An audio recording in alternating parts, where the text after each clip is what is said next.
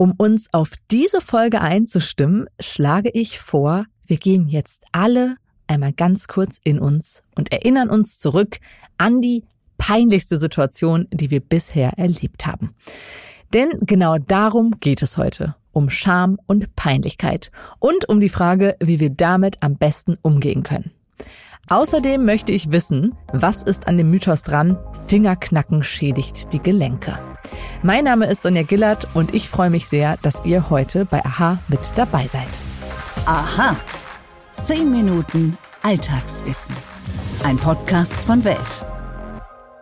Pupsen in der Öffentlichkeit. Das ist der deutsche Worst Case der Peinlichkeitsmomente. Zumindest besagt dies eine Umfrage, die 2015 in dem Buch Wie wir Deutschen ticken veröffentlicht wurde. In einer anderen Studie steht auf Platz 1 starker Mund und Achselgeruch. Ja, und wenn man bei Google nach Was ist peinlich sucht, bekommt man eine schier endlose Übersicht über Themen, die vielen Menschen die Schamesröte ins Gesicht treiben dürfte. Immer wieder mit dabei übrigens Sexualaufklärung.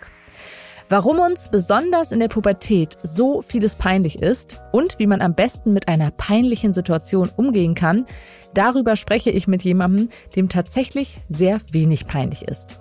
Meine Kollegin Clara Ott aus dem Wissenschaftsressort von Welt. Sie beantwortet in ihrem Podcast Peinlich gibt's nicht, schnelle Helfer, vermeintlich peinliche Hörerfragen. Hallo Clara. Hi Sonja. Wir sprechen über das Thema Peinlichkeit. Ähm, da fällt mir direkt ein Nacktheit. Das ist ja einigen von uns sicher unangenehm. Anderen ist es wiederum peinlich, wenn sie bei einem Vortrag den Faden verlieren. Naja, und dann gibt's wieder andere, die Peinlichkeit empfinden, wenn sie jemandem sagen möchten, dass sie verliebt sind. Das sind ja jetzt ganz unterschiedliche Situationen. Fangen wir doch erstmal damit an, worin besteht eigentlich der Unterschied zwischen Charme und Peinlichkeit? Ja, das Gute ist, dass ich jetzt weiß, egal was ich sage heute, nichts ist peinlich, weil man kann darüber lachen. Das ist mein Geheimtipp, den ich jetzt schon mal spoiler. Ich glaube, wir verwenden das meistens ein bisschen falsch. Deswegen muss man das einmal definieren. Peinlichkeiten entstehen oft so sozialen oder gesellschaftlichen Fehltritten. Also, dass einem von außen etwas passiert, was einem peinlich ist, oder es wird etwas gesagt, was einem peinlich ist. Oder man sagt auch selber etwas.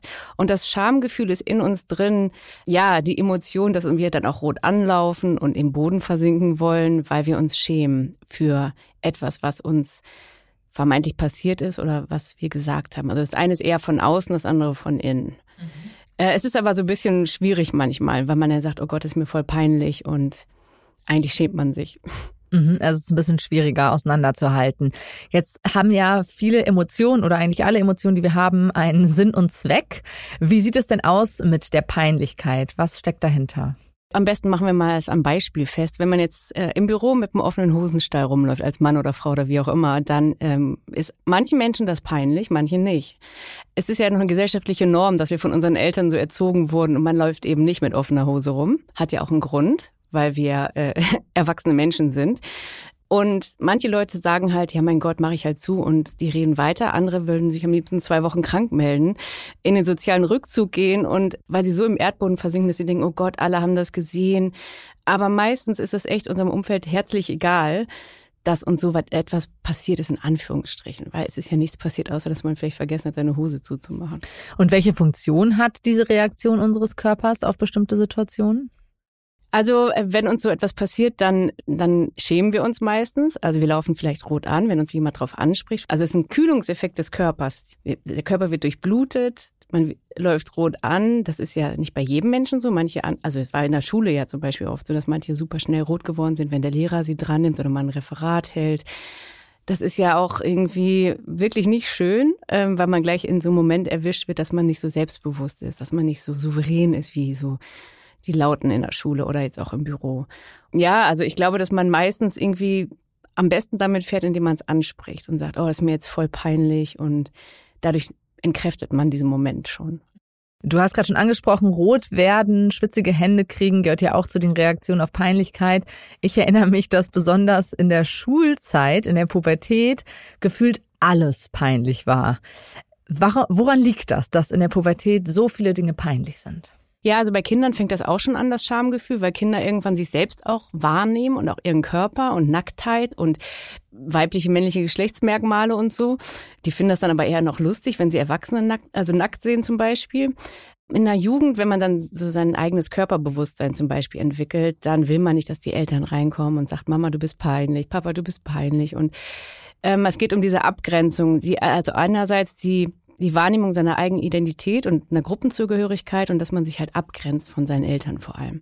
Deswegen find, ist es ein großes Problem, dass einem die Eltern peinlich sind, aber dass einem auch der Jugendliche peinlich ist weil er vielleicht irgendwie auch irgendwie schräg drauf ist. Und ähm, naja, es ist schon eine harte Phase, ist ja ein Teil der Pubertät, dieses Peinlichkeits, diese Peinlichkeitskonflikte. Aber die Eltern meinen es natürlich meistens wirklich gut, wenn sie den Kindern in der Öffentlichkeit irgendwas sagen, von wegen, hier mach mal das und das und dann sind halt die besten Freunde dabei. Ist halt voll peinlich, wenn die Eltern irgendwas sagen. Also deswegen ist einem sehr viel peinlich. Aber auch Lehrer, natürlich Mitschüler. Es ist peinlich, wenn du auf dem Schulhof dir den ganzen Mut zusammennimmst und gehst zu deinem Schwarm und sagst, wollen wir heute Abend ins Kino gehen? Und der sagt dann vor seinen Freunden, nee, du nicht. Ähm, ich glaube auch, wir könnten diese Liste hier unendlich fortsetzen. Jetzt haben wir darüber gesprochen, was passiert, wenn uns etwas peinlich ist. Jetzt die viel wichtigere Frage. Wie kann man peinliche Situationen besser durchstehen? Ein Punkt hast du schon genannt. Sprech's einfach an, wenn was Peinliches passiert. Ja, also wenn man jetzt rückblickend wirklich mal überlegt, was einem so alles im, im Leben bis jetzt peinlich war, dann hat man ja verschiedene Strategien darauf zu reagieren. Also im Erdboden versinken, unsichtbar sein geht ja leider nicht. Ähm, oft reagiert man halt mit Rückzug oder man macht einen aggressiven Spruch zurück oder man fängt an zu lügen, so Notlügen, wenn man irgendwie in so einem, du hast deine Hausaufgaben nicht gemacht, dann fängt man an, irgendeinen Quatsch zu erzählen, weil es einem mega peinlich ist, dass man es vergessen hat zum Beispiel. Oder jetzt auch bei der Arbeit. Wir nicht immer über die Schulzeit, ist auch als Erwachsener, also es ist einem immer alles peinlich, solange man am Leben ist. Und ähm, diese Strategien funktionieren auf jeden Fall nicht so gut. Ich würde echt dafür plädieren, mit Offenheit und Ehrlichkeit es anzusprechen oder auch wirklich versuchen, Humor einzusetzen. Also in der Situation einfach auch zu sagen, ey, ist jetzt voll peinlich, ist dir das auch schon mal passiert. Weil erstens kennt das wirklich jeder und man darf auch wirklich, das habe ich am Anfang schon gesagt, nicht vergessen, ähm, dass die meisten Leute gar nicht so sehr darauf achten, was mit uns los ist. Die meisten sind mit sich selbst echt sehr beschäftigt und das ist nur in unserem Kopf oft. Also äh, auf die ja. Empathie der anderen setzen und dadurch das Problem, den furchtbaren Moment ein bisschen lockerer machen. Absolut und sich auch davon frei machen, was andere denken, weil wie gesagt, die haben ihre eigenen Peinlichkeiten und schambehafteten Momente zu verarbeiten und äh, ja, es ist meistens wirklich halb so schlimm. Clara, vielen Dank für die Einordnung. Ich freue mich schon, wie du peinliche Fragen in deinem Podcast stellst und damit ganz viel Peinlichkeit für unsere Hörerinnen und Hörer aufhebst. Danke für die Einladung. Den Link zu Claras Podcast Peinlich gibt's nicht schnelle Helfer stelle ich euch in die Show Notes. Bevor es mit dem Mythos weitergeht, habe ich noch einen Hinweis in eigener Sache. Und zwar sind wir mit AHA 10 Minuten Alltagswissen in diesem Jahr Teil des Beats and Bones Podcast Festivals. Das findet am 22. September ab 19 Uhr im Museum für Naturkunde in Berlin statt. Ja, bei dem Festival habt ihr die Möglichkeit, Aha einmal live auf der Bühne zu erleben. Wenn ihr dabei sein möchtet, dann versucht doch euer Glück, denn wir verlosen Tickets für den Abend.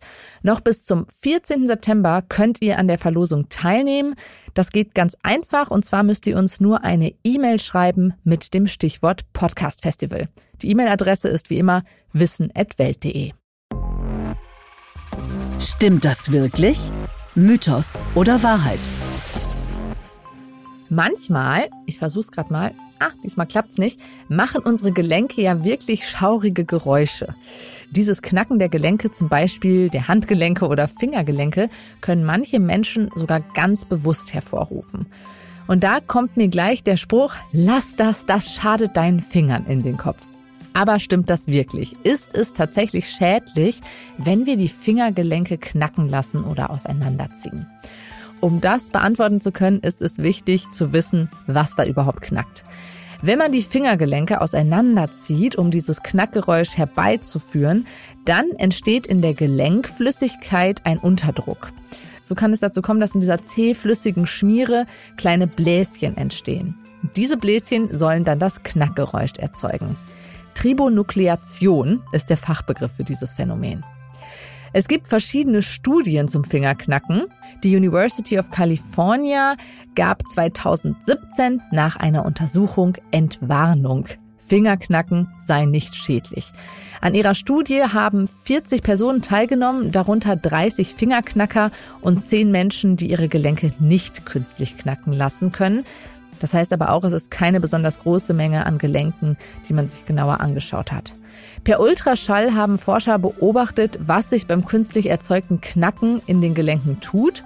Und nach dem Versuch wurde dann beobachtet, ob die Gelenke angeschwollen sind, ob die Teilnehmer gleichermaßen stark zugreifen konnten und wie beweglich ihre Finger waren. Grundsätzlich gab es bei der Beweglichkeit zwischen den beiden Gruppen, Knacker versus Nicht-Knacker, leichte Unterschiede. Aber grundsätzlich kamen die Forscher zu dem Ergebnis, dass das Knacken keine negativen Folgen habe. Andere Studien deuten darauf hin, dass Menschen, die ihre Finger knacken lassen, auch nicht häufiger an der Gelenkerkrankung Arthritis oder an Arthrose erkranken. Ich finde allerdings, dass das überzeugendste Argument gegen das Knacken der Finger bleibt, dass es für einige Mitmenschen wirklich ein unerträgliches Geräusch ist. Ich bin froh, dass wir dieses Thema jetzt abgehakt haben, denn es hat den ein oder anderen im AHA-Team zum Fingerknacken animiert und das kam nicht bei allen so gut an. Wenn euch diese Folge gefallen hat, dann könnt ihr Antonia, Elisabeth, Wiebke und mir eine große Freude machen, natürlich auch unseren Producern, indem ihr uns in den Podcast-Apps positive Bewertungen schreibt und Sternchen dalasst. Und falls ihr Alltagsfragen habt, die dringend beantwortet werden sollen, schreibt uns gern eine Mail an wissen.welt.de. Mein Name ist Sonja Gillard. Ich freue mich schon aufs nächste Mal.